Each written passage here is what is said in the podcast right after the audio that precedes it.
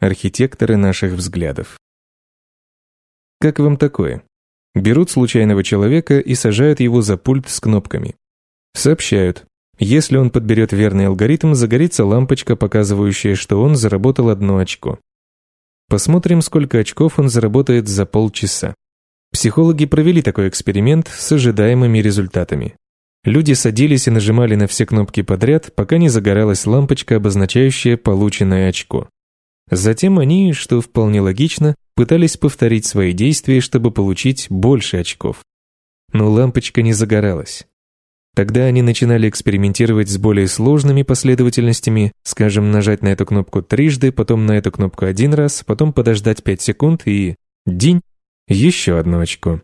Потом это переставало работать. Люди думали, может, дело не в кнопках? Может, дело в том, как они сидят? Или в том, как они к этим кнопкам прикасаются? Или дело в ногах? День. Еще одно очко. Да, наверное, дело в ногах. Нажимаем на другую кнопку. День. Обычно за 10-15 минут каждый участник находил последовательность поведения, позволяющую увеличить число очков. И обычно это было что-то странное, Нужно стоять на одной ноге или задействовать длинную последовательность кнопок, причем нажимать их с определенными интервалами, да еще и смотреть в определенном направлении. А теперь разгадка. Лампочка загоралась без всякой системы. Закономерности не было, правила не было. Была только лампочка, загоравшаяся со звоном, и люди, которые полагали, что их изобретательность дает им очки.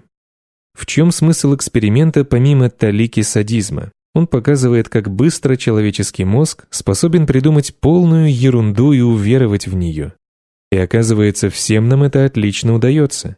Каждый участник покидает комнату с убеждением, что нашел закономерность и выиграл игру. Каждый верит, что отыскал идеальную последовательность кнопок, позволяющую набирать очки. И каждая из этих последовательностей так же уникальна, как и сами индивиды. Один мужчина нашел длиннейшую последовательность кнопок, которая не имела смысла ни для кого, кроме него. Одна девушка решила, что для заработка очков нужно постучать по потолку определенное число раз. Покидая комнату для экспериментов, она хромала после сотни прыжков вверх и вниз. Наш мозг — это машина, ищущая смысл. То, что мы воспринимаем как смысл, генерируется ассоциациями, которые мозг проводит между двумя и более событиями. Мы нажимаем на кнопку, видим свет и решаем, что свет загорелся из-за нажатия на кнопку. Это основа смысла. Кнопка – свет, свет – кнопка. Мы видим стул, мы замечаем, что он серый.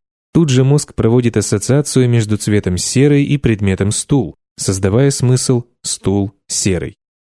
Наш мозг постоянно трудится, генерируя все новые и новые ассоциации с целью осмыслить происходящее и сориентироваться в нем. Всякий внутренний и внешний опыт порождает новые ассоциации и взаимосвязи в нашем сознании. От слов на этой странице до правил грамматики, с помощью которых ваш мозг дешифрует их, и ругательств, которые приходят вам в голову, когда моя писанина становится занудной или однообразной. Все эти мысли, импульсы и восприятия состоят из мириад нейронных взаимосвязей, которые создают узор знания и понимания. Однако есть две проблемы. Во-первых, мозг несовершенен. Мы не всегда правильно видим и слышим. Мы легко забываем и неправильно понимаем события. Во-вторых, после того, как мы создали для себя смысл, мозг держится за этот смысл. Уж так он устроен. Мы пристрастны к смыслу, который создал наш мозг. Мы не хотим расставаться с ним. Даже если мы видим факты, которые идут с ним вразрез, мы зачастую игнорируем их и верим в найденный смысл. Комик Эмма Филлипс однажды сказал, «Когда-то я думал, что человеческий мозг – самый замечательный орган в моем организме. Затем я понял, кто говорит мне это. К сожалению, большинство наших псевдознаний и верований – продукт врожденных недостатков и предвзятостей, свойственных нашему мозгу.